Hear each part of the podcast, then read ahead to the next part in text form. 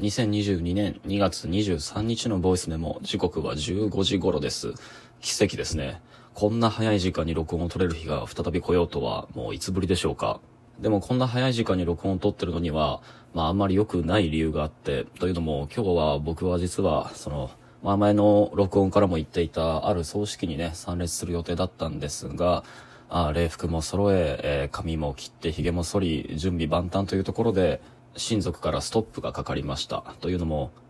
僕が、まあ、この段階に至ってもまだワクチンを接種していないからですね。この録音でも再三語ってきたように、まあ別に僕は反ワクチン派というやつでもなくて、まあ言わずもがなで何か陰謀論みたいなものに取り憑かれてるわけでもなくて、ほとんど家から出ることもなく、外に出るときは一人で散歩するぐらいしか、日常の生活を過ごすことのない僕にとっては、ワクチン接種を、まあ生活の必然から強制されることがあまりなくて、というよりも全くなくて、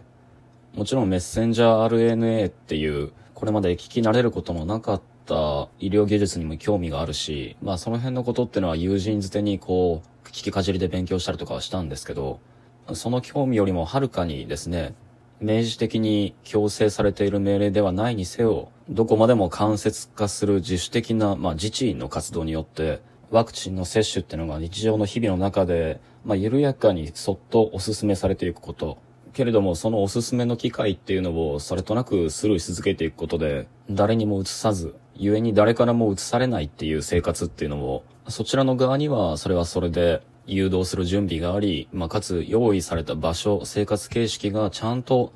わざとらしいぐらいに常に担保されていると、まあなんかそういったことの方がむしろ気になったんですよね。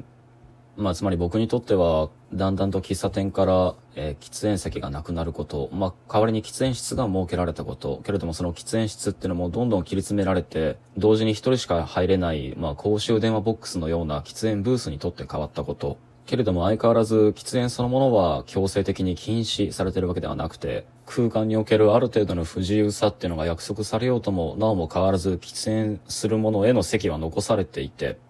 それとワクチンを取らずに遅れてしまう生活形式の用意っていうのも僕は同様に捉えているところがあります。は、なんかまた変に迂回した言い方になってしまったな。まあ要するにざっくり言うと、僕にとっては未だワクチンを打っていないっていう、このなんとなくのもう判断っていうのは、未だ禁煙をしていないっていうぐらいになんとなくのものに過ぎない。ある程度の不自由と引き換えに、けれどもそうせずに済む自由というのが、まだ建前程度であれ、申し訳程度であれ、残っているのだったら、なんとなくそこに留まってみようと、まあ、その程度の考えにしか過ぎません。なぜなら僕たちは、まあコロナ禍になってさらにその傾向は顕著だと思うけれども、選択肢という餌によって民主的に不自由を選択させるように迫られているのだから、まあこれは批評家の福島良太さんの、えっ、ー、と本の中からの引用した言葉であるけれども、で、えー、とはいえですね、まあそんな僕ももういい加減ワクチンは打ちたいなと思うようになってきました。まあ打たなければならないという必然性はなおも変わらずあんまり感じないけれども、まあしかし、まあすごいざっくりベタに言ってですね、もう一度また似たようなことが起こった時に、ホストの方にも、そして参列者のゲストとしての僕もまた移すかも、移されるかも、移したのかも、移されたのかもといったような、まあ配慮がいくらでもメタ化して、互いに神経症をこじらしてしまい、で、その神経症のリスクっていうのを先取りして避けるあまり、個人というのを見送る時ですら集まれなくなってしまうんだったら、まあそれは僕はとっても嫌ですね。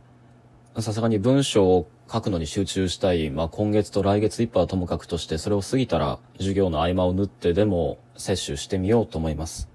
というわけで、これ、これもまたね、何の宣言だか振り返りだかわかんないですけど、今一度繰り返すなら、僕は、まあい、よいよというか、あの、ワクチンを打つという判断に至りました。で、理由は、葬式に参列したいからです。で、今日は、まあそんなこんなでぽっかり予定が空いてしまったので、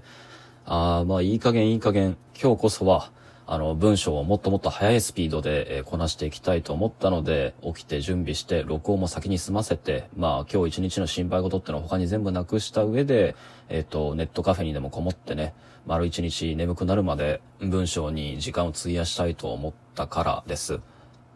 そうか。まあ、2月は28日までしかないから、ん？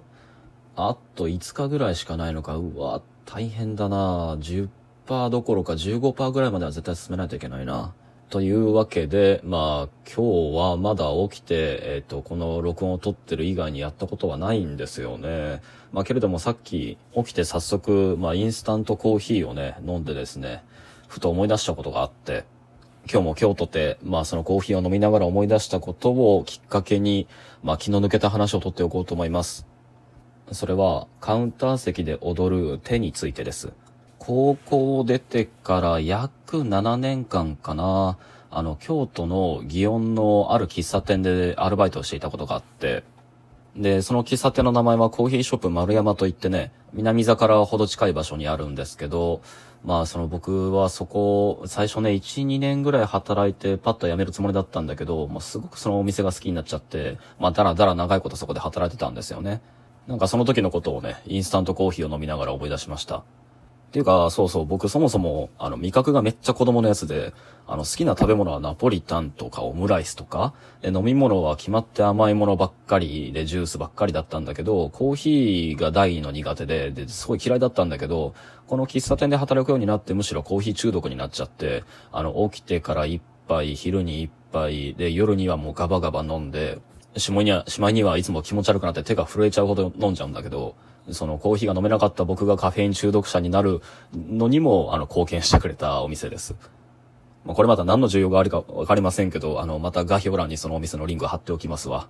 で、このお店は何がいいかっていうとね、あの、今はどうかわかんないけど、まあ、まず24時間経営だったんですよね。ずっと開きっぱなしの喫茶店だったんですよ。で、祇園っていう場所にあるっていうのもあって、まあ、いろんなホステスさんとか、ホストさんとか、キャバクラ嬢の方だったり、あるいは性風俗に行ってきたお客さん、まあ、これから出勤してくる嬢の方だったりっていうのが主な客層だったんですけど、まあ、それは夜の話で、まあ、昼は昼で、あの、普通に観光客とかね、南座を見て感激の帰りのお客さんとかが来てたんだけど、そうそう、とにかく24時間経営で水商売系のお客さんと従業員の方と観光客が、まあ、いろんな時間帯にそれぞれ入れ替わり立ち替わりやってくるお店だったと。で、もう一個僕が何よりすごい好きだったのは、そのお店はですね、あの、経営者が、あの、夜の時間しかいないので、なんとですね、えっ、と、朝一から経営者が来る夜10時まで、で、時にはその経営者が休みの時は、そのオールタイムずっと、あの、アルバイトだけで回すんですよ。だから、社員さんというのがいない時間帯っていうのは結構長くて、あの、アルバイトの奴ら同士で、まあ、その代わり大変でしたけどね、その、材料の発注から、お店の具材の仕込みから、こう、で、そういう下準備もやらなきゃいけない代わりに、その経営者や社員さんが来るまでの間は、あの、僕たちで好きにお店を、なんていうのかな、運営していいっていうような、まあそういう結構自由な職場だったんですよね。まあだからこの自由さってのが二つ目に好きだったところで、三つ目、これが一番でかかったんだけど、なんかこう、バブル期に建てられた感じの趣味の内装なんですけど、お店は。まあめちゃくちゃこうレトロな、いわゆる純喫茶風の見た目なんですが、カウンター席がね、特徴的なんですよ。で、大体の常連さんは決まってそのカウンター席に座ります。で、なんでカウンター席に座るかっていうと、コーヒーがサイフォン式だったので、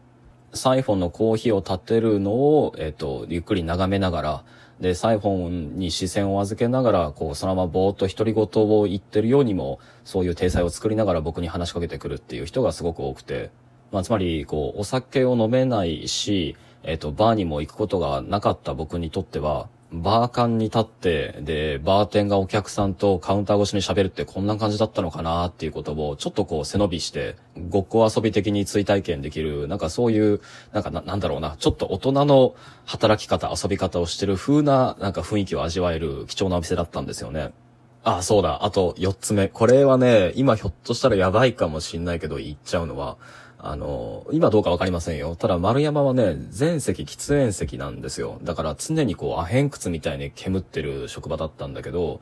なんとですね、カウンターの中で働いてる従業員も、まあ、サイフォンでコーヒーを立ってる合間に、横に置いてる灰皿からタバコをポッと取って、スパーッと吸って煙を吐いて、